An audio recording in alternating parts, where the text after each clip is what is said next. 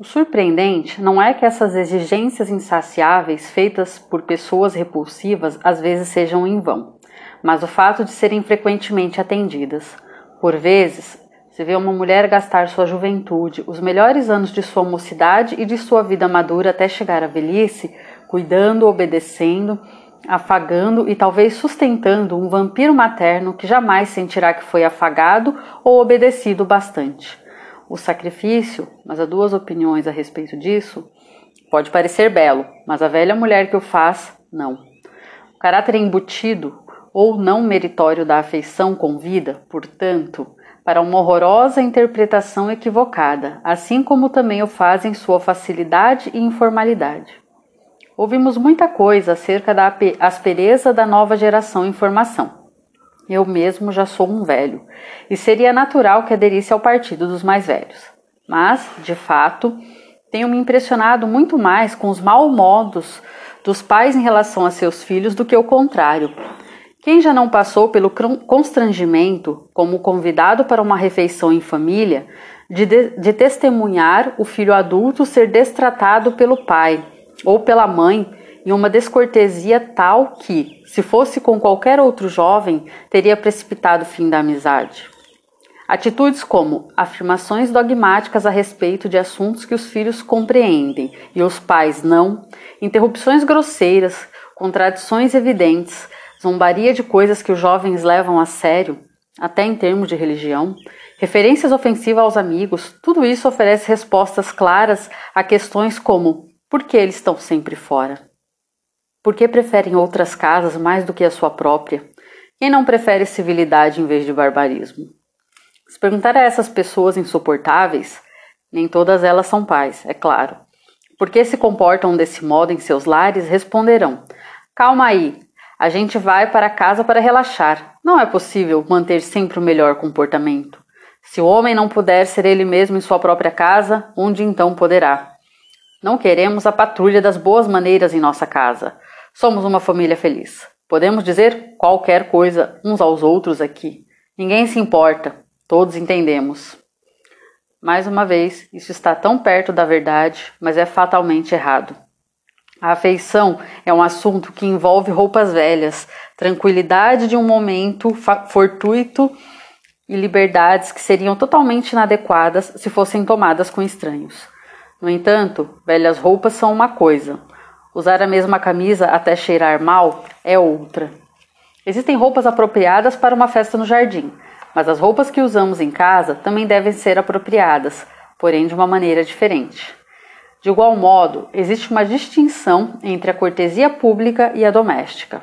O princípio básico das duas é o mesmo, que ninguém tenha preferência por si mesmo. Contudo, quanto mais pública a ocasião, mais controlada ou formalizada deverá ser nossa obediência a esse princípio. Existem regras de boas maneiras. Quanto mais íntima a ocasião, menos formalidade haverá, mas nunca menos necessidade de cortesia. Ao contrário, a afeição em seu estado mais puro pratica uma cortesia que é incomparavelmente mais sutil, sensível e profunda que a do tipo público. No espaço público, um cerimonial dará conta. Em casa, esse cerimonial deve de fato existir. Do contrário, será necessário lidar com os apelos ensurdecedores de um egoísta. Você realmente não deve dar nenhum tipo de preferência a si mesmo. Numa festa, será suficiente ocultar a preferência. Por isso, existe o velho provérbio: Venha morar comigo e você saberá quem eu sou. Assim, os modos domésticos de uma pessoa revelam primeiramente o verdadeiro valor de sua companhia ou etiqueta de festa. Que frase detestável.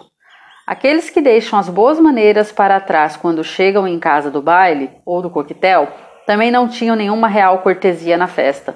Estavam meramente imitando aqueles que a tinham. Podemos dizer qualquer coisa uns aos outros.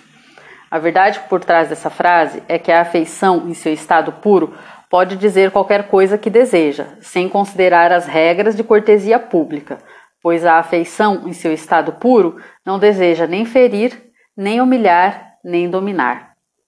Você poderá chamar sua esposa querida de glutona, quando, sem perceber, ela bebe o seu drink e o dela.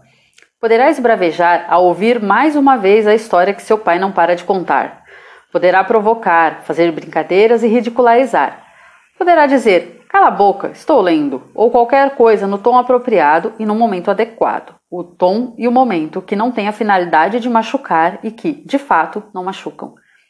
Quanto melhor for a afeição, mais claramente ela reconhecerá o que essas coisas realmente são.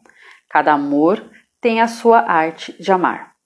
No entanto, o homem abrutalhado quer dizer algo completamente diferente quando reivindica a liberdade de dizer qualquer coisa em seu lar, uma vez que ele mesmo tem uma forma imperfeita de afeição, ou talvez nenhuma naquele momento.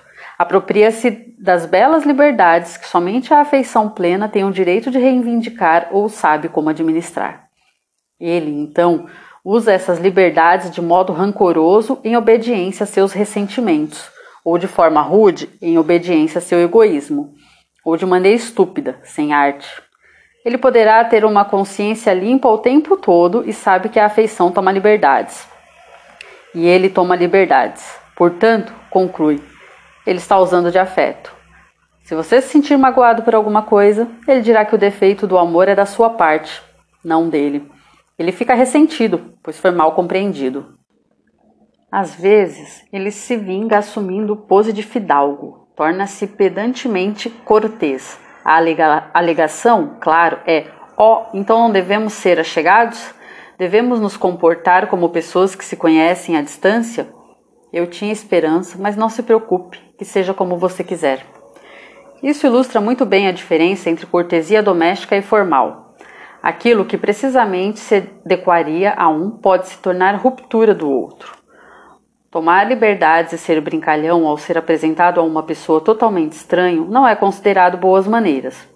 Praticar a cortesia formal e cerimonial em casa, rostos conhecidos em lugares desconhecidos, é e sempre será impróprio. Há um exemplo delicioso de boa etiqueta doméstica no romance Tristan Shandy. No momento singular, bastante inadequado, o tio Toby estava argumentando a respeito de seu tema favorito, fortificação. Meu pai, perdendo imediatamente a paciência, o interrompe de forma violenta. Então, vê o rosto de seu irmão, Toby, que não esboça qualquer retaliação, parecer profundamente ferido, tomado, de alguma forma, um insulto contra si, como insulto à nobre arte. Ele nunca pensaria dessa maneira. Meu pai imediatamente se arrepende. Há um pedido de desculpas, completa reconciliação. O tio Toby, mostrando que perdoara totalmente e que não vira ofensa à sua dignidade, continua a falar sobre fortificação. Mas ainda não mexemos com o assunto do ciúme. Suponho que ninguém mais creia que o ciúme está ligado de forma especial ao amor erótico.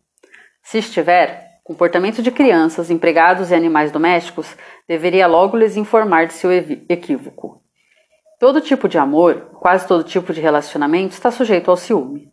O ciúme da afeição está relacionado muito de perto com a sua dependência daquilo que é velho e familiar, bem como ao que denomino amor-apreciação, mesmo que isso seja total ou relativamente insignificante para a afeição. Não queremos que rostos velhos e familiares tornem-se mais vivos ou mais bonitos, do que os velhos jeitos sejam mudados até mesmo para melhor que as velhas piadas e os velhos interesses sejam substituídos por novidades fascinantes. A mudança é uma ameaça para a afeição. Até certa idade, um irmão e uma irmã, ou dois irmãos, sexo aqui é irrelevante, compartilham todas as coisas. Leem os mesmos gibis, sobem as mesmas árvores, brincam juntos de piratas ou de astronautas, começam e desistem de colecionar selos ao mesmo tempo. Então, uma coisa horrível acontece. Um deles avança para descobrir a poesia ou a ciência, a música séria ou, talvez, passe por uma conversão religiosa. Sua vida é inundada por novos interesses. Eles não conseguem compartilhar isso. O outro irmão ficará para trás. Duvido que até mesmo a infidelidade de uma esposa ou de um marido gere um sentimento mais triste de abandono ou um ciúme mais intenso do que isso pode às vezes provocar. Nem é, ainda, ciúme das novas amizades que o irmão desertor logo irá fazer. Isso virá. Primeiro vem o ciúme da coisa em si, essa, dessa ciência, dessa música, de Deus, sempre chamado de religião ou dessa religião em tais contextos. O ciúme será provavelmente expressado pelo ridículo. O novo interesse é tudo bobagem. Expressão briguenta de criancice ou expressão briguenta de gente adulta. Ou, quem sabe, o desertor nem está realmente interessado nisso. Ele está só se mostrando, ostentando. É tudo fingimento. Em breve os livros serão escondidos, as amostras científicas serão destruídas, a sintonia do rádio será tirada das emissoras com programas de música clássica, pois a afeição é o mais instintivo dos amores, nesse sentido, o mais animal. Seu ciúme é proporcionalmente intenso. Range e mostra os dentes, como um cachorro que teve a comida levada embora. E por que isso não seria assim? Alguma coisa ou alguém retirou da criança que estou retratando aqui o seu alimento para a vida seu segundo eu. Seu mundo está em ruínas. Mas não são somente as crianças que reagem dessa forma. Poucas coisas no dia a dia pacífico de um país civilizado serão mais cruéis do que o rancor com que toda uma família descrente tratará um de seus membros que se tenha tornado cristão. Ou uma família inculta que se volta contra um de seus membros que dá sinais de que se tornará um intelectual. Isso não é, como já pensei, simplesmente o ódio inato e indiferente das trevas com a luz. Uma família que frequenta a igreja não terá um comportamento muito melhor caso um de seus membros se torne ateu. É a reação a uma deserção, até mesmo a um roubo. Alguém ou alguma coisa roubou o nosso menino ou menina. Ele, que era um de nós, agora virou um deles. Com que direito fazem isso? Ele é nosso. Agora que começou essa mudança, quem sabe onde isso vai acabar? E nós todos estávamos felizes e confortáveis antes, não fazíamos mal a ninguém. Às vezes, um curioso caso de duplo ciúme acontece. Ou, quem sabe, dois ciúmes que perseguem um ao outro na mente do sofredor. De um lado, ele diz: Isso tudo é tolice, total insensatez erudita, uma farsa hipócrita. Diz por outro lado: Suponha que haja, claro que não há e nem pode haver, algo verdadeiro nisso tudo. Suponha que realmente exista alguma coisa na literatura ou no cristianismo. E se o desertor entrou, de fato, num novo mundo que o resto de nós nunca suspeitou existir? E se entrou, que injustiça! Por que ele? Por que isso nunca se abriu para nós? Essa menininha, ou esse menino mequetrefe, como viu as coisas que estão ocultas a seus pais? E uma vez que isso tudo é claramente incrível e efêmero, o ciúme volta à hipótese é tudo bobagem. Nesse estado de coisas, os pais estão situados muito mais confortavelmente que os irmãos e irmãs. Seu passado é desconhecido para os filhos. Qualquer que seja o novo mundo no qual o desertor esteja, afirmam que eles mesmos passaram por isso e que seguiram em frente. É uma fase, dizem, logo passará. Nada poderia ser mais satisfatório. Não é algo que pode ser dito e logo refutado, pois é uma afirmação sobre o futuro. É dolorida, mas dito de maneira complacente, dificilmente provoca ressentimento. Melhor ainda, os pais podem até mesmo acreditar nisso realmente. O melhor de tudo é que isso pode, por fim, se mostrar verdadeiro. Não se falha dos pais se não for. Meu rapaz, esses cursos doidos que você faz vão partir o coração de sua mãe. Esse apelo vitoriano, com frequência, pode ter sido verdadeiro. A afeição ficava amargamente ferida quando um membro da família caía do ethos familiar para algo pior: apostas, bebida ou o um namoro com uma dançarina. Infelizmente, é também quase possível partir o coração de uma mãe quando você sobe além do ethos familiar. A tenacidade conservadora da afeição anda pelos dois caminhos. Pode ser vista como correspondente ao tipo de educação nacionalmente suicida, que deixa para trás a criança com futuro promissor. Os preguiçosos e tolos poderiam se sentir feridos caso ela fosse transferida para uma classe superior de maneira não democrática. Todas essas distorções da afeição estão conectadas principalmente com a afeição como o amor-necessidade. Mas a afeição como amor-dádiva também tem suas distorções. Penso na senhora Fidget, que morreu há poucos meses. É impressionante como sua família está feliz. Seu marido não mais exibe o rosto fechado. Ele começa a sorrir. O menino mais novo, que eu sempre achei uma pequena e irritável criatura amargurada, parece bem-humorado agora. O mais velho, que quase nunca estava em casa a não ser em sua cama, agora está sempre presente e começou a organizar o jardim. A menina, que supunhamos ser delicada, embora eu nunca tenha descoberto qual era exatamente o seu problema, faz agora aulas de equitação, o que antes estava fora de questão. Dança todas as noites e muitas vezes joga tênis. Até mesmo o cachorro da família, que nunca saía sem ser conduzido por alguém, é agora um membro bem conhecido do Clube do Poste de Luz em sua rua. A senhora Fid diz muitas vezes que vivia para sua família, e isso não era mentira. Todos na vizinhança sabiam disso. Ela vive para sua família, diziam. Que esposa e mãe exemplar! Ela lavava toda a roupa, não fazia um bom trabalho e eles poderiam tranquilamente usar uma lavanderia. Por isso, com frequência, imploravam que ela não lavasse a roupa. Mas ela fazia. Sempre havia um almoço preparado para quem estivesse em casa e um jantar quente à noite, mesmo no meio do verão. Suplicavam também a ela que não fizesse isso. Eles protestavam, quase com lágrimas nos olhos, dizendo a verdade, que preferiam comer sanduíches. Mas isso não fazia qualquer diferença. Ela vivia para sua família. Ela sempre se sentava para dar boas-vindas a quem chegasse tarde da noite. Fosse às duas ou três da madrugada, não importava. Você sempre encontraria um rosto abatido, pálido e cansado, esperando por você, como uma acusação silenciosa. Isso significava, claro, que você nunca poderia, com alguma decência, sair à noite muitas vezes. Ela também estava sempre fazendo coisas, em sua própria avaliação, não posso julgar isso, se considerava uma, uma excelente costureira amadora e alguém que tricotava muito bem. E, é claro, a não ser que você fosse muito sem coração, teria de usar essas roupas. O pastor me informou que, desde sua morte, as contribuições somente daquela família para o bazar da igreja ultrapassaram as de todos os outros membros da igreja juntos. Havia ainda o cuidado dela pela saúde da família.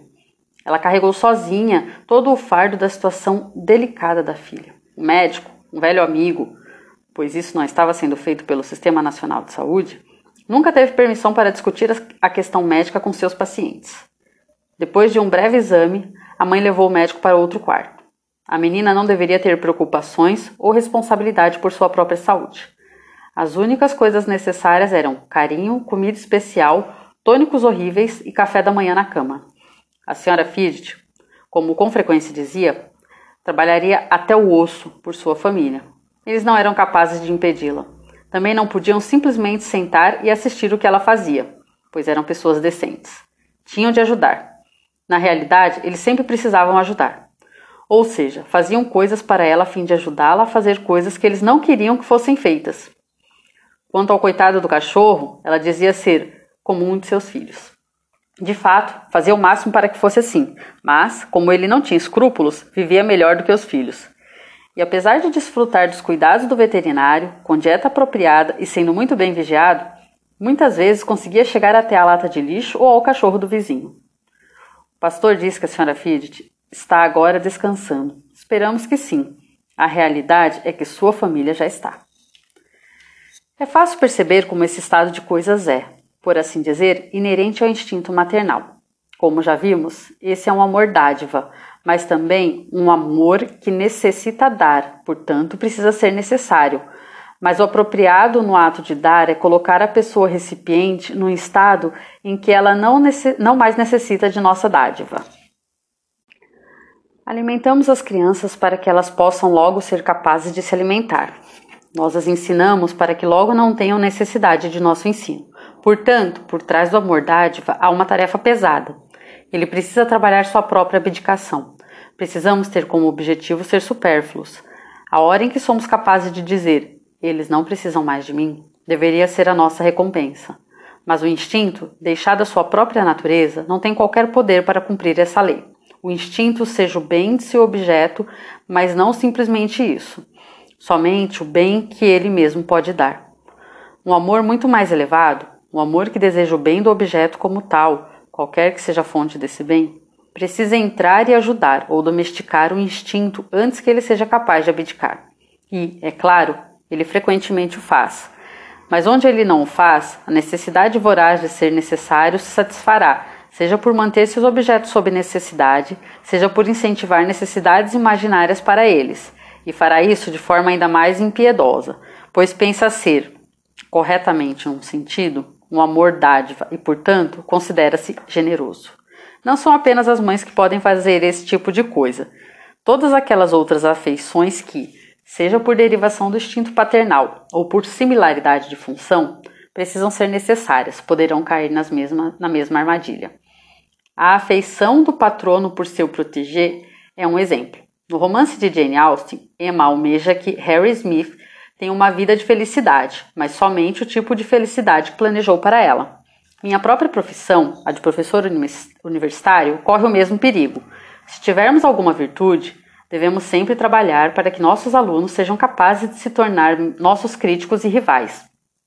Deveríamos exultar quando esse momento chega, assim como o mestre de esgrima se alegra quando seu aluno consegue acertá-lo com a espada e desarmá-lo, e muitos fazem isso. Mas nem todos. Por causa de minha idade, ainda posso lembrar do triste caso do Dr. Quartz, Nenhuma universidade tinha um professor mais eficiente ou dedicado. Ele doou-se inteiramente a seus alunos e imprimiu em quase todos uma marca indelével. Foi objeto de uma bem merecida veneração de herói. De modo natural e animado, os alunos continuavam a visitá-lo depois de sua relação orientador-orientando terminar. Iam à sua casa de noite e tinham as famosas discussões. Mas o curioso é que isso não durava muito tempo. Cedo ou tarde, e isso poderia acontecer no período de alguns meses ou até algumas semanas, chegava a noite fatal, quando batiam a porta e lhes era dito que o doutor estava ocupado. Depois disso, ele sempre estaria ocupado. Tinham sido banidos para sempre de sua vida, e isso acontecia porque no último encontro eles tinham se rebelado. Haviam afirmado sua independência, tinham divergido do mestre e sustentado seu próprio ponto de vista, talvez até com sucesso. O Dr. Quartz não podia suportar essa independência que ele havia trabalhado para produzir, e que era seu dever produzir, se pudesse. Wotan havia trabalhado para criar o Siegfried livre, mas quando este lhe foi apresentado, ficou furioso. O Dr. Quartz era um homem infeliz. Essa terrível necessidade de ser necessário com frequência encontra sua expressão no tratamento excessivamente indulgente de um animal. Saber que alguém gosta de animais nos diz muito pouco, nos diz muito pouco até conhecermos de que forma isso acontece. E há duas formas. Na primeira, um animal mais elevado e domesticado é, por assim dizer, uma ponte entre nós e o restante da natureza. Todos nós sentimos algumas vezes nosso doloroso isolamento humano em relação ao mundo subhumano. E isso se expressa na atrofia dos instintos que nossa inteligência impõe em nossa excessiva autoconsciência, nas inúmeras complexidades que nossa situação e na nossa inabilidade de viver no presente. Se ao menos pudéssemos nos livrar de tudo isso, entretanto, nós não devemos e não podemos nos tornar animais, mas podemos estar com um animal. Isso é pessoal o bastante para dar um sentido real à palavra com. Contudo, a coisa ainda permanece, em grande medida, como um pequeno pacote inconsciente de impulsos biológicos. Possui três pernas no mundo da natureza e uma no nosso. É uma conexão, um embaixador. Quem não desejaria ter um representante na corte de Pan? Como Bozanque expressou isso. O homem, como um cão, fecha uma lacuna no universo, mas, é claro, os animais são muitas vezes usados da pior maneira possível. Se você precisa ser necessário e se sua família, muito apropriadamente, declina precisar de você, um animal de estimação será o substituto óbvio. Você poderá mantê-lo por toda a sua vida precisando de você. Você poderá mantê-lo permanentemente infantilizado, reduzi-lo à condição de um inválido permanente, isolado de todo o genuíno bem-estar animal e compensar tudo isso ao criar necessidades para incontáveis pequenas indulgências que só você poderá suprir. Então, a infeliz criatura se torna útil para o restante de sua família. Fará o papel de reservatório ou de ralo, que você estará muito ocupado mimando a vida de um cão para mimar a deles. Cachorros são os que cumprem melhor esse papel do que gatos. Dizem que o macaco é o melhor de todos, pois ele também é mais parecido conosco. De fato, isso é muito ruim para o animal, mas ele não poderá reconhecer totalmente o mal que você lhe fez. Melhor ainda, você nunca saberá mais oprimido dos seres humanos, se for levado ao ponto máximo, poderá algum dia se voltar e dizer impulsivamente uma terrível verdade. Já os animais não podem falar. Os que dizem: quanto mais eu vejo os homens, mais eu gosto de cães, Aqueles que encontram nos animais um alívio para as exigências do companheirismo humano são advertidos a verificar suas reais razões. Espero não ser mal entendido. Se este capítulo levar alguém a duvidar que a falta da afeição natural é uma depravação extrema, eu não terei sido bem sucedido. Também não questiono por um momento sequer que a afeição é responsável por 90% da felicidade sólida e duradoura que existe em nosso mundo natural. Portanto, terei certa simpatia por aqueles cujos comentários sobre as últimas páginas tomarem a seguinte forma: Claro, claro, essas coisas acontecem. Pessoas egoístas ou neuróticas são capazes de distorcer qualquer coisa, até o amor, em algum tipo de infelicidade ou exploração. Mas por que destacar esses casos marginais? Um pouco de bom senso, um pouco de dar e receber, previne a ocorrência dessas coisas entre pessoas decentes. No entanto, acredito que esse tipo de comentário também precisa de um comentário. Em primeiro lugar, vem a questão do neurótico. Não creio que sejamos capazes de ver coisas de maneira mais clara por classificar todos esses estados maléficos da afeição como patológicos. Não há dúvida de que realmente existem condições patológicas que fazem com que certas pessoas tenham uma dificuldade descomunal de resistir a esses estados maléficos, ou até mesmo que lhes seja impossível. Por favor, mandem essas pessoas para os médicos. Contudo, creio que se cada um for honesto consigo, admitirá que já sentiu essas tentações. Senti-las não é uma doença, mas se fosse, seria chamada de ser uma pessoa sujeita às consequências da queda. Em pessoas normais, ceder às tentações, e quem não cede de vez em quando, não é uma doença, mas um pecado. Direcionamento espiritual nos ajudará aqui muito mais do que tratamento médico. A medicina trabalha para restaurar a estrutura natural ou a função normal do organismo. Mas ganância, egoísmo, autoengano e autocomiseração não são naturais ou anormais no mesmo sentido do astigmatismo ou de uma doença nos rins. Quem, em sã consciência, descreveria como natural ou normal o homem em que essas falhas estejam totalmente ausentes? Natural, se preferir, num sentido inteiramente diferente. Supernatural, não caído. Vimos somente um homem assim, e ele não era nada parecido com o retrato psicológico do cidadão integrado, equilibrado, ajustado, bem casado, empregado e popular.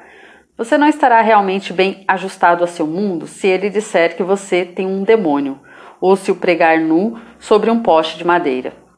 Em segundo lugar, em sua própria linguagem, o comentário anterior admite exatamente aquilo que estou tentando dizer. A afeição produz felicidade se, e somente se, houver bom senso, um dar e receber e decência. Em outras palavras, isso acontecerá somente se mais alguma coisa diferente de afeição for adicionada, pois o mero sentimento não será suficiente. Você precisa de bom senso, isso é, da razão. Você precisa dar e receber, isto é, você precisa de justiça, continuamente estimulando a mera afeição quando ela esvanece e restringindo-a quando ela esquece ou desafia a arte do amor. Você precisa de decência. Não há como disfarçar aqui o fato de que isso significa bondade, paciência, autonegação, humildade e a intervenção contínua de um tipo muito superior de amor, que a afeição em si não consegue ser. Aqui está a lição principal. Se tentarmos viver somente pela afeição, ela nos deixará na mão. Até que ponto isso acontece, creio que dificilmente reconhecemos. Será que a senhora Fitch realmente não percebia as inúmeras frustrações e a infelicidade que produziu em sua família? É difícil acreditar que não. Ela sabia, claro que sabia. Mas sabia que estragaria sua noite você saber que, ao voltar para casa, ela estaria sentada, inerte, esperando-o com uma atitude acusadora. Ela continuou com todas essas práticas porque, se deixasse de fazê-lo, teria de enfrentar o que estava determinada a não ver, que não era mais necessária. Esse é o primeiro motivo. Depois, também, a própria ideia de estar atarefada com sua vida silenciou suas dúvidas secretas quanto à qualidade do seu amor. Quanto mais seus pés ardiam e suas costas doíam, melhor, pois essa dor sussurrava em seu ouvido: Quanto devo amá-los se faço tudo isso? Esse é o segundo motivo. Acredito, porém, que existe algo mais profundo: a falta de apreciação dos outros, aquelas terríveis palavras que a feriam. Tudo será capaz de ferir uma senhora Fidget. Quando pediam que ela mandasse a roupa para a lavanderia, isso fazia com que se sentisse imprestável e, assim, que sentisse mágoa continuamente, que sentisse os prazeres do ressentimento. Se alguém disser que desconhece esses prazeres, ou é um mentiroso ou um santo.